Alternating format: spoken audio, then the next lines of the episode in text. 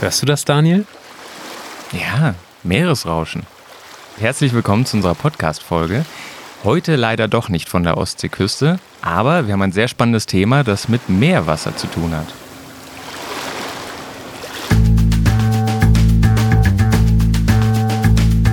Geladen, der Batterie-Podcast mit Daniel Messling und Patrick Rosen.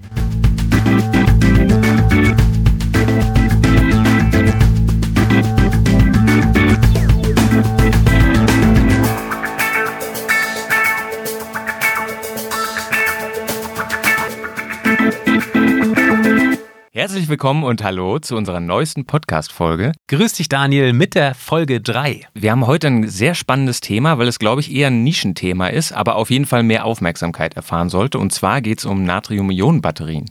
So ist es, genau. Nischenthema auf jeden Fall. Ähm, ich habe den Eindruck, dass die Natrium-Ionen-Batterie in der Öffentlichkeit zumindest deutlich unbekannter ist als die Lithium-Ionen-Batterie. Und ich glaube, das hat auch einen Grund, wie uns Herr Professor Ehrenberg schon in der ersten Folge dieses Podcasts berichtet hat. In der Elektromobilität, da geht einfach derzeit nichts an der Lithium-Ionen-Technologie vorbei.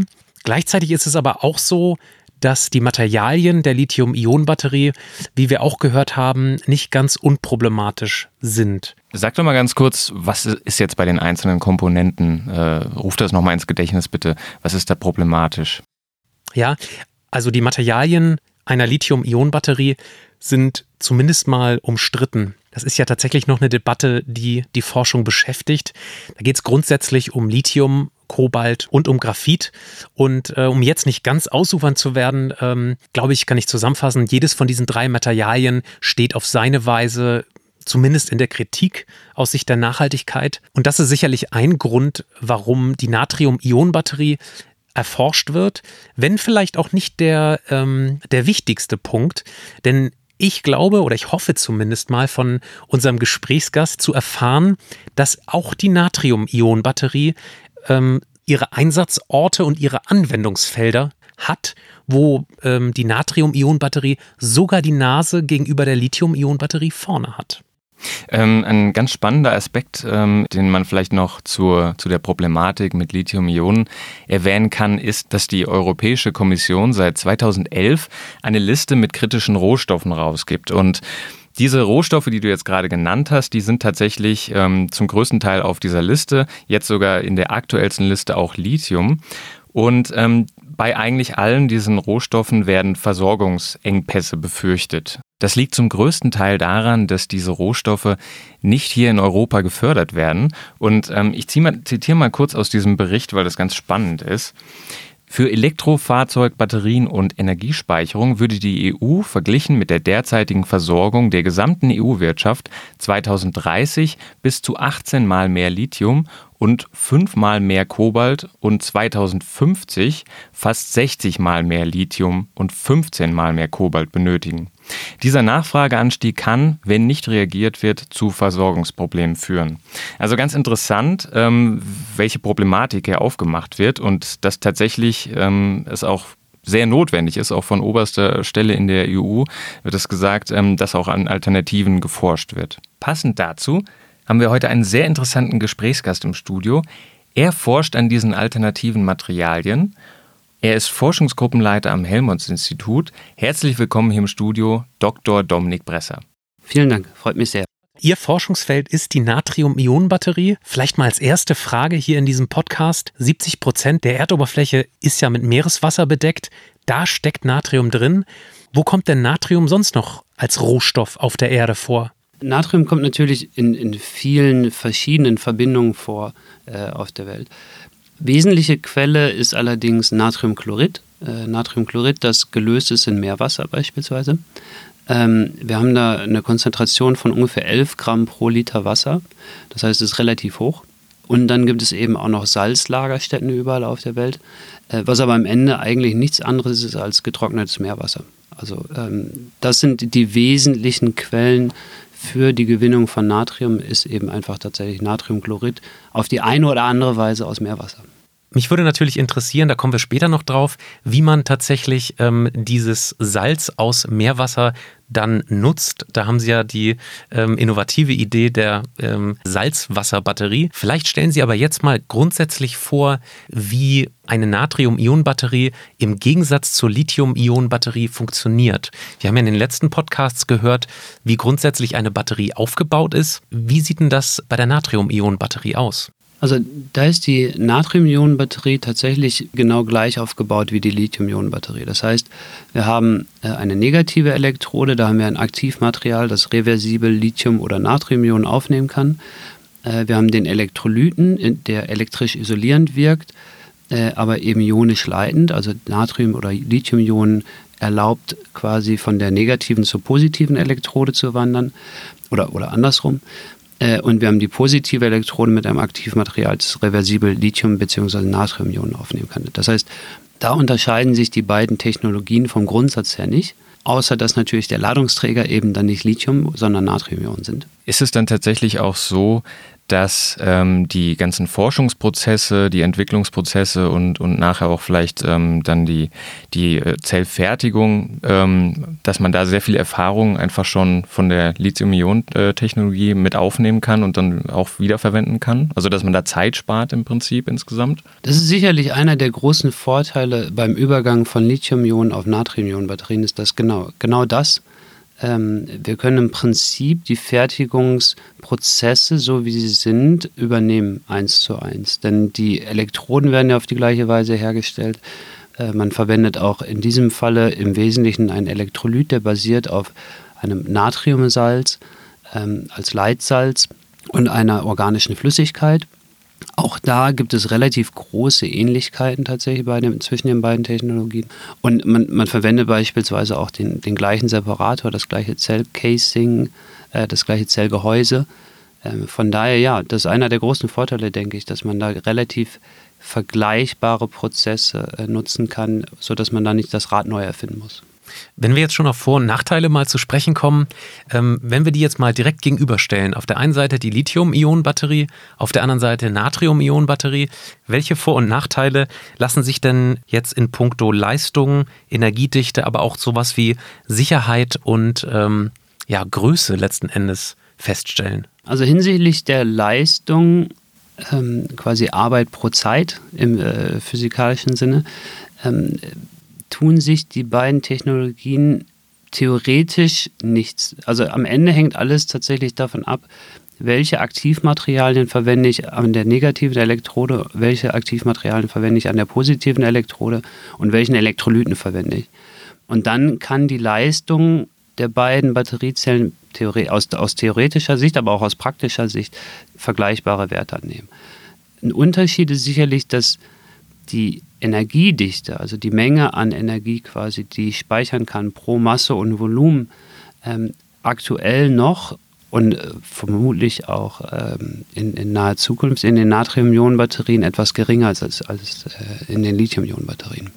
Das führt dazu, dass die Zelle am Ende genauso groß ist. Also man verwendet das gleiche Gehäuse, sodass die äh, beiden Batterietypen per se eigentlich ähm, direkt austauschbar sind. Ähm, man hat halt etwas weniger Energie gespeichert auf dieses gleiche Volumen. Aber heißt das nicht doch, dass man einfach größere Batterien bauen müsste, um die gleiche Menge an Energie abzurufen? Oder würde man Natriumbatterien einfach da einsetzen, wo generell einfach weniger Energie benötigt wird? Das ist eine Möglichkeit. Man muss natürlich sich überlegen, dass zum Beispiel auch die, die Lithium-Ionen-Batterie äh, über die vergangenen 30 Jahre jedes Jahr ungefähr 10% an Energiedichte gewonnen hat. Das heißt, auch hier haben wir ja quasi das Äuß die äußeren Dimensionen lange nicht verändert, äh, aber die Energiedichte pro Zelle ist gestiegen. Das heißt, die Spannung bleibt gleich, beispielsweise der Zelle. Die Energiedichte steigt, das heißt, dass mein Handy, mein Laptop, was auch immer, eben mit der gleichen Spannung betrieben wird, aber jetzt statt zwei Stunden drei Stunden hält.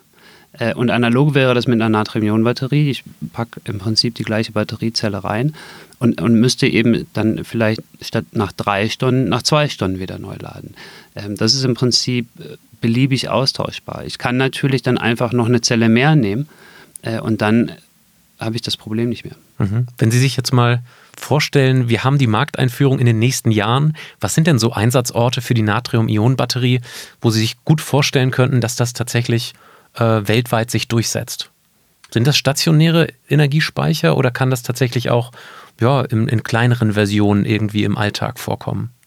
Also denkbar ist natürlich, denkbar ist natürlich jede Anwendung, äh, bei der auch Lithium-Ionen-Batterien zum Tragen kommen.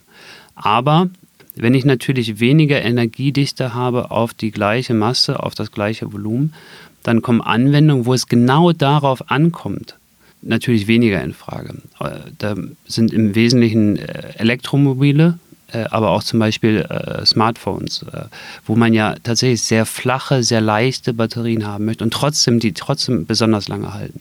Das würde ich dann tatsächlich weniger sehen für die Natrium-Ionen-Batterie, zumindest in den nächsten Jahren. Eher stationäre, wo es einfach darauf nicht ankommt, wie groß, wie schwer die Batterie ist. Oder auch sowas wie E-Bikes beispielsweise, wo es dann am Ende vielleicht zumindest im Hobbybereich, äh, auf das ein oder andere Gramm am Ende auch nicht ankommt. Das hört sich ja alles schon ziemlich positiv an, ehrlich gesagt, so als Alternative. Ähm, wie ist das denn aus Ihrer Sicht? Liegt da wirklich auch gerade ein großer Forschungsfokus und äh, auch von einzelnen Zellherstellern auch schon irgendwie drauf oder ist das doch noch ein Nischenthema im Moment? Es gibt erste Unternehmen in England beispielsweise, ähm, die sich darauf konzentrieren, also die tatsächlich als, als Kernprodukt Natrium-Ionen-Batterien haben. Es gibt große Forschungsverbünde in Europa, insbesondere in Frankreich, äh, aber auch hier in Deutschland natürlich, in, in China, in Asien allgemein, aber auch in den USA, ähm, wo Natrium-Ionen-Batterien erforscht werden. Dann anschließend gleich noch die Frage, ähm, was schätzen Sie denn, wie nah ist das an der Markteinführung? Also wie viele Jahre kann man das überhaupt sagen oder dauert das noch? Sowas ist natürlich aus, aus Forschersicht immer so ein bisschen der Blick in die Glaskugel. Ähm, ich denke mal, da die Unternehmen, die sich damit beschäftigen und die sich darauf konzentrieren, Natrium-Ionen-Batterien ent zu entwickeln und auch auf den Markt zu bringen, wahrscheinlich nicht beliebig ihre Investoren hinhalten können, äh, würde ich mal schätzen, dass es ähm, einige Jahre wahrscheinlich dauern wird. Also vielleicht drei, fünf, so in der Art. Aber äh, da würde ich jetzt auch äh, nicht allzu viel auf meine Aussage geben. Das ist mehr äh, ein educated guess. Jetzt äh, hatten wir vor ein paar Jahren ähm, hier eine sehr, sehr große Medienresonanz zu dem Thema Apfelbatterie. Ähm, wir hören da gleich mal einen Einspieler, das kam sogar ähm, bis in die Rate-Frageshow äh, der ARD. Ähm, wer weiß denn sowas? Das hören wir uns mal gerade an. Aus welchen Lebensmitteln könnte in Zukunft eine Alternative zur Lithium-Ionen-Batterie hergestellt werden? Das ist doch Chemie. Getrocknete Äpfel. Das ist eine Frage. B. Grüne Kaffeebohnen. Oder C. Gepresster Wirsing. Dazu gibt es eine ganz äh, interessante Anekdote, ähm, wie Sie eigentlich auf diese Apfelbatterie gekommen sind. Vielleicht können Sie das mal kurz erklären.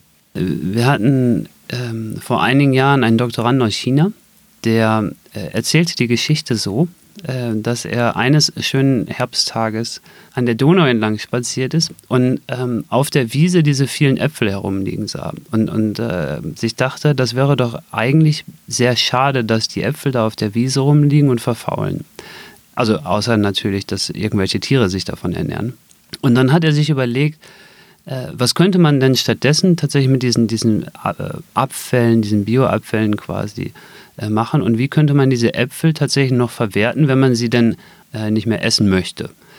Äh, und dann ähm, kam er eben auf die Idee, dass man damit ja eigentlich äh, so, sogenannte Hard Carbons oder ungeordnete Kohlenstoffe herstellen könnte, ähm, die man dann eben als Aktivmaterial äh, für Natrium-Ionen-Batterien verwenden kann. Ja, gesagt, getan. Dann haben Sie in Ihrer Gruppe diese Bioabfälle noch stärker untersucht und sie eben als Aktivmaterial in ersten Testbatterien eingesetzt. Wie sind denn die Ergebnisse so gewesen? Tatsächlich waren die Ergebnisse äh, besser als erwartet. Ähm, und wir haben dann uns mehr eben auf Apfelreste konzentriert, weil wir es für extrem kritisch halten, irgendwelche Lebensmittel zu, äh, zu verwenden für die Herstellung von irgendwelchen Materialien. Deswegen eben tatsächlich nur die Reste, die man äh, auch, auch sonst nicht mehr verwerten würde wir haben dann herausgefunden, wie gesagt, dass das mit den Apfelresten ganz hervorragend funktioniert. ähm, und haben uns dann dafür interessiert, warum ist das denn so? Ähm, denn äh, aus, aus chemischer Sicht sind organische Materialien natürlich erstmal organische Materialien basieren auf Kohlenstoffen, auf, auf ein bisschen Wasserstoff, ein bisschen Stickstoff und haben uns dann eben tatsächlich auch noch andere Bioabfälle angeschaut, beispielsweise Erdnussschalen äh, und haben festgestellt, dass die sogar noch besser funktionieren. Äh, und das liegt eben daran, dass ähm, bestimmte Substanzen äh, eben tatsächlich wichtig zu sein scheinen für die Menge an Natrium, die wir reversibel in diesen Materialien speichern können. Das ist in den Erdnussschalen insbesondere Lignin und es scheint einen, einen vorteilhaften äh, Effekt zu haben für, für die Performance in der Batterie am Ende. Daniel, jetzt habe ich mal eine Frage an dich. Ähm, du hast damals noch am Helmholtz-Institut gearbeitet. Stimmt es, dass hier lokale Apfelbauern angerufen haben und gefragt haben, ihr baut doch jetzt äh, Batterien aus Apfelresten. Kann ich bei euch auf dem Parkplatz alte Äpfel abladen, wenn ihr die quasi zum Bau der Batterien benötigt? Stimmt die Geschichte? Ja, tatsächlich. Äh, dadurch, dass das so eine große Medienresonanz hatte, haben wirklich äh, viele angerufen und auch grundsätzlich Bürger, die das einfach das Thema interessiert hat, die gesagt haben, ja, ich habe so ein paar Apfelbäume und soll ich da mal was vorbeibringen? Ich habe da immer sehr viel Fallobst und so. Ähm, ich kann mich, glaube ich, auch erinnern, dass äh, es sogar mal so Gedanken über eine Kooperation gab, oder? Ähm, ich glaube, Sie waren dann mal mit einer Delegation tatsächlich ähm, bei so einem Apfelsafthersteller oder sowas. Ja, genau. Da gab es äh, tatsächlich mal den Gedanken, ähm, das hochzufahren quasi. Ähm, aktuell haben wir auch ein, ein Forschungsprojekt, in dem es darum geht, eben genau das zu erreichen. Also wir arbeiten ja bei uns im Labor im Wesentlichen doch an eher ich sag mal, im kleinen Maßstab. Also äh, wir bauen sogenannte Knopfzellen beispielsweise, das kennen die Leute vielleicht auch aus dem Supermarkt. Ähm, und die, die grundlegende Idee dieses Forschungsprojektes ist, das eben jetzt tatsächlich hochzufahren auf ähm, auf die zylindrischen Zellen, die man beispielsweise früher auch im Laptop verwendet hat oder heute noch in, in Autos äh, teilweise. Und, und dafür genau eben auch tatsächlich solche Kooperationen einzugehen mit Material, potenziellen Materialherstellern oder Lieferanten, die eben solche Bioreste dann auch in großem Maßstab zur Verfügung stellen können. Sie erforschen ja auch andere Materialkombinationen ähm, für Anode, Kathode und Elektrolyt. Ähm, ein anderes Beispiel ist die sogenannte Salzwasserbatterie, die Sie auch erforschen. Ähm, und zwar kommt da Meerwasser zum Einsatz. Vielleicht stellen Sie das kurz unseren Hörern nochmal vor. Wir haben ja bisher beim, bei der Apfelbatterie feste Stoffe ähm, gesehen. In dem Fall ist Meerwasser ein Bestandteil dieser Batterie. Können Sie das kurz vorstellen? Ja, der Aufbau ist im Prinzip wieder ähnlich eigentlich zur Natrium-Ionen-Batterie. Ähm, wir haben auf der, an der negativen Elektrode kann man sehr gut zum Beispiel auch wieder ähm, diese Hard Carbons aus Bioabfällen äh, verwenden. Der große Unterschied kommt jetzt, dass man eben auch in der positiven Elektrode, wo man zum Beispiel sonst eigentlich so Natriumübergangsmetalloxid verwenden würde, da verwendet man eben genau Salzwasser oder Meerwasser, also Wasser, das salzig ist am Ende, als Quelle für die Natriumionen. Ähm, der große Vorteil ist, dass man im Prinzip eben, man spart sich die Übergangsmetalle, äh, man kann im Prinzip das Wasser so wie es ist direkt verwenden. Das heißt, man hätte hier keine ähm, größeren Herstellungskosten oder Prozessierungskosten. Man muss natürlich die Batteriezelle am Ende etwas anders gestalten. Denn es kommt ja dann vor allen Dingen darauf an, dass wir, wie gesagt, die negative Elektrode können wir prinzipiell wie aus der Natrium-Ionen-Technologie übernehmen. Wir müssen diese aber natürlich physisch separieren von der positiven Elektrode, denn die darf mit dem Meerwasser natürlich nicht in Kontakt kommen. Das heißt, wir brauchen hier einen, einen physisch trennenden Elektrolyten in der Mitte, was in der Regel durch keramische Elektrolyte oder einfach feste Elektrolyte gewährleistet werden kann. Und dann brauchen wir natürlich an der positiven Elektrode quasi einen Austausch, äh, wo wir das Meerwasser einleiten und wieder ausleiten können. Genau, aber das ist so im Prinzip das, ähm, die, die Grundidee. Ja, an dieser Stelle kann ich wunderbar die Frage von Herrn Professor Fichtner im letzten Podcast zum Thema Salzwasserbatterien stellen. Auch er ist interessiert an der Funktionsweise und dem Aufbau offensichtlich. Er hat gleich drei Fragen für Sie. Ich fange mal an. Er vermutet, dass Salzwasserbatterien generell für die stationäre Anwendung gebraucht werden. Und dann fragt er speziell, kann man immer das gleiche Seewasser verwenden oder muss die Batterie in Seenähe stehen, sodass ein ständiger Wasseraustausch gewährleistet ist. Und wenn das so ist, fragt er noch, was ist im Abwasser drin? Ja, also fangen wir mal an. Seine erste Frage war, kann man immer das gleiche Seewasser verwenden? Theoretisch geht das. Äh, also theoretisch kann man immer das gleiche Wasser nehmen. Man muss dabei allerdings berücksichtigen, dass die Konzentration von Natrium in Meerwasser relativ hoch ist mit 11 Gramm pro Liter. Jetzt ist natürlich 11 Gramm pro Liter für Wasser hoch, für ein Natriumübergangsmetalloxid natürlich besteht da kein Vergleich. Das heißt, da ist die Konzentration an Natrium pro Gramm, also pro Masse und Volumen deutlich höher. Wenn wir also das gleiche Wasser nehmen wollten, bräuchten wir irgendwo einen Tank mit Wasser, um die ausreichende Menge an Natrium am Ende tatsächlich zu haben. Das geht und deswegen äh, auch zur zweiten Frage, deswegen kann man die Batterie per se überall aufstellen. Man bräuchte halt einen ausreichend großen Tank für das Wasser irgendwo in der Nähe. Ähm, aber das macht natürlich dann wieder den Charme aus. Wenn ich schon am Meer bin und Küstennähe habe, dann brauche ich diesen Tank nicht, denn dann habe ich den Tank ja quasi vor der Tür. Äh, das heißt, das ist der, der klare Vorteil natürlich, äh, diese Batterie in, in Küsten, in Meeresnähe, in, in irgendeiner Nähe zu Salzwasser quasi zu installieren und sie eben nicht im Landesinneren stehen zu haben.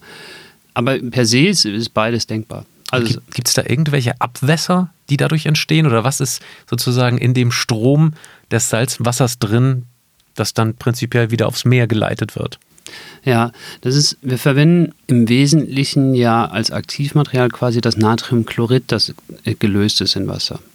Also Natriumchlorid im Prinzip Speisesalz. Wenn wir jetzt Natriumchlorid quasi herausnehmen aus dem Meerwasser, denn nichts anderes machen wir ja, dann nehmen wir eben die Natriumionen und, und lagern die in die negative Elektrode ein.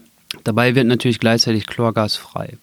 Die Grundidee ist, das quasi auch ökonomisch sinnvoll zu nutzen und dieses frei gewordene Chlorgas aufzufangen und dann eben analog wie jetzt auch Chlorgas eben zu verwenden, beispielsweise zu Desinfektionszwecken oder was auch immer.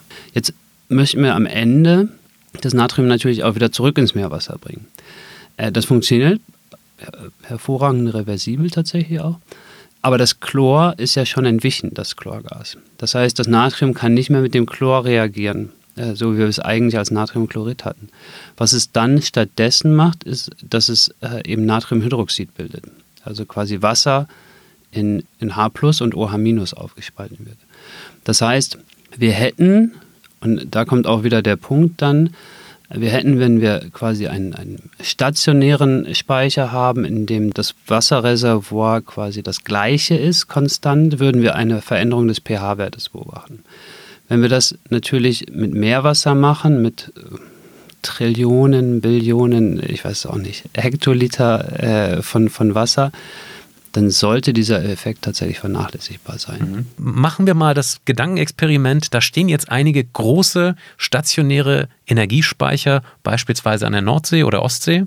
Ähm, kann man da so viel Energie speichern, dass wir damit beispielsweise ein deutsches Energienetz stützen könnten? Ähnlich wie beispielsweise Pumpspeicherkraftwerke oder, oder ähnlich größere sozusagen Speichermodelle. Ist das möglich? Also stützen im Sinne von mitstützen sicherlich, stützen im Sinne von alleine stützen, das wird schwierig, denke ich. Ich denke, dass es am Ende, also es ist ein Baustein, denke ich, ähm, der, der Mitverwendung finden kann, eben um Energiesicherheit in Deutschland zu gewährleisten. Es ist allerdings jetzt nicht die Ultima Ratio, die alle unsere Probleme lösen wird. Schade, schade eigentlich. Ja, Sie haben eben gerade auch nochmal ähm, zwei andere Vorteile so im Nebensatz genannt. Ähm, beispielsweise die Temperatur. Es gibt ja immer äh, bei ähm, Lithium-Ionen-Batterien die Problematik, dass sich so eine äh, Zelle einfach nicht erhitzen darf und dann sogar explodieren kann. Das ist offensichtlich bei der Natriumbatterie, speziell bei der Salzwasserbatterie, überhaupt gar kein Problem, oder? Der operative Temperaturbereich einer, einer solchen ähm, Natrium-Salzwasserbatterie ist definiert durch, durch das Wasser am Ende. Das heißt, wir dürfen nicht unter Null, weil dann friert das Wasser, äh, dann fließt es nicht mehr und wir dürfen nicht über 100 Grad, weil dann verdampft es. Äh, aber in dem Bereich ist es tatsächlich vermutlich relativ flexibel. Das heißt, die Wasserseite ist, ist unkritisch, solange es nicht unter Null und nicht über 100 Grad Celsius geht. Äh, wichtiger ist dann tatsächlich der Elektrolyt, der an der negativen Elektrode verwendet wird. Das ist wahrscheinlich dann der, limitierende Faktor.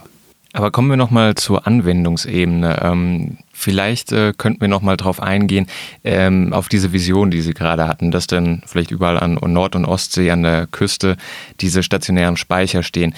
Wie ist das gedacht? Sollen die dann beispielsweise Energie ähm, von Windrädern, die vor der Küste alle stehen, speichern können? Oder was gibt es da noch für Möglichkeiten? Das ist sicherlich eine Möglichkeit, also ähm, Windräder in Küsten- und Meeresnähe und da eben tatsächlich dann direkt die, Ener die gewonnene Energie dann zu speichern. Ähm, genauso und, und, vielleicht sogar fast noch wichtiger sind natürlich Offshore-Anlagen, wo die, die Energie von den Windrädern direkt gespeichert werden kann, da wo sie entsteht. Und analog natürlich auch die Verwendung auf Bohrinseln, äh, wo sie relativ weit abgeschnitten sind natürlich von irgendeiner Stromquelle. Das sind so, ich sag mal, die drei wesentlichen avisierten Anwendungsgebiete für diese Salzwasserbatterie. Mhm. Wie muss man sich da die Dimensionen vorstellen? Wie groß wäre dann so ein Speicher? Also die Idee ist schon, dass man in den Containerbereich geht quasi. Also dass wir eben in einem Container entsprechend die Zellen anordnen, bei gleichzeitig ähm, quasi auch als so als Kompaktsystem. Also man hat in diesem Container dann die Batteriezellen mit einer entsprechenden Anordnung, man hat Pumpwerke, äh, man hat eben im Prinzip die, das Ganze drumherum, was man noch braucht, eventuell ein Batteriemanagementsystem. Ähm, alles, was man braucht, quasi in einem Container und damit ist das System dann abgeschlossen. Aber diese Größe muss man sicherlich avisieren, sonst macht es weniger Sinn. Jetzt äh, würde mich doch nochmal interessieren, wir haben jetzt ganz viel über die Vorteile dieser Salzwasserbatterie geredet. Äh, vielleicht so parallel zur anfänglichen Diskussion über Natriumbatterien allgemein.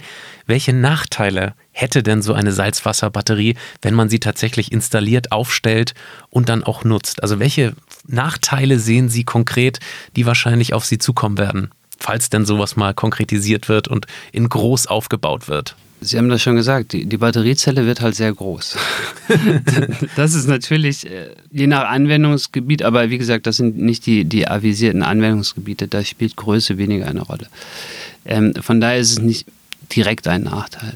Es ist halt ein, ein Faktum, dass das ähm, das nun mal einfach so ist.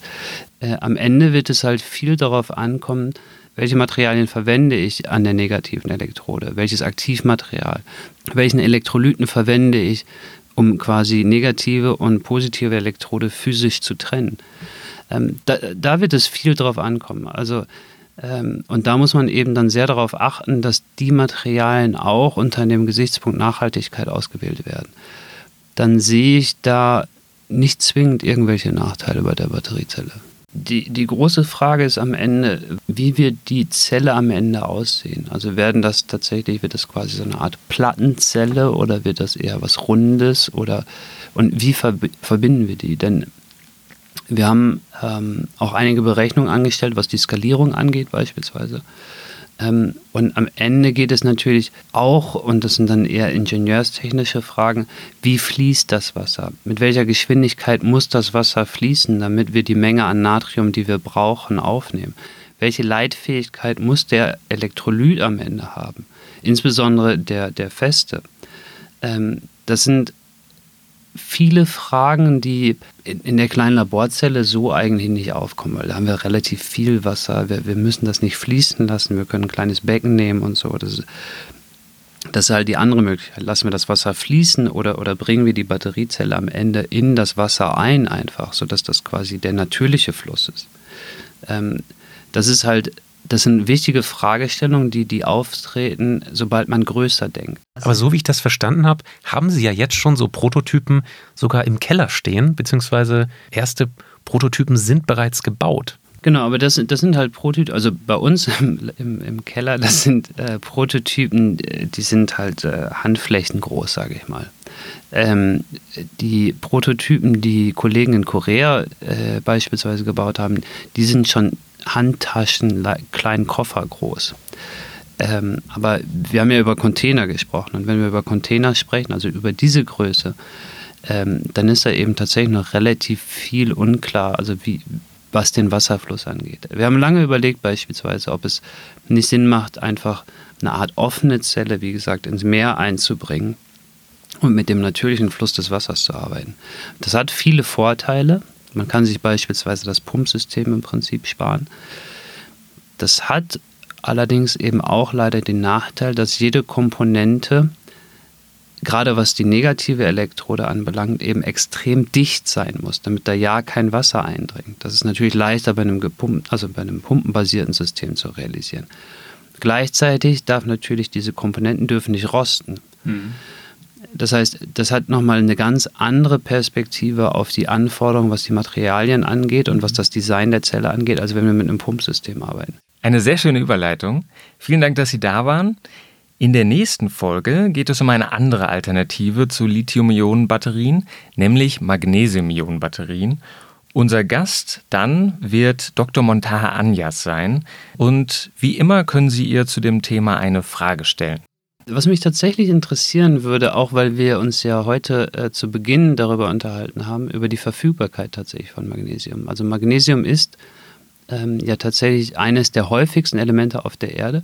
Aber wie weit praktisch verfügbar ist Magnesium tatsächlich am Ende? Also wie viel Magnesium können wir sinnvoll äh, tatsächlich auch relativ leicht gewinnen aus der Natur? Das würde mich tatsächlich interessieren. Ja, wir leiten die Frage gerne weiter. Wenn Sie jetzt noch Fragen zu Hause haben an Dominik Bresser, dann e-mailen Sie uns doch daniel.messling.kit.edu oder patrick.rosen.kit.edu. Wir leiten die Frage dann weiter oder Sie können uns auch per Twitter erreichen, und zwar Helmholtz Institut Ulm und Polis Exzellenzcluster.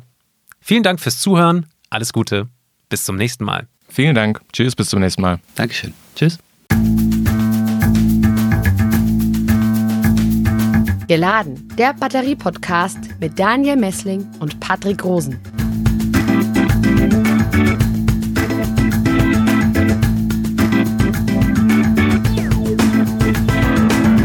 Dieser Podcast wurde produziert vom Center for Electrochemical Energy Storage Ulm und Karlsruhe, kurz Celeste einer Forschungsplattform des Karlsruher Instituts für Technologie, der Universität Ulm und des Zentrums für Sonnenenergie und Wasserstoffforschung Baden-Württemberg.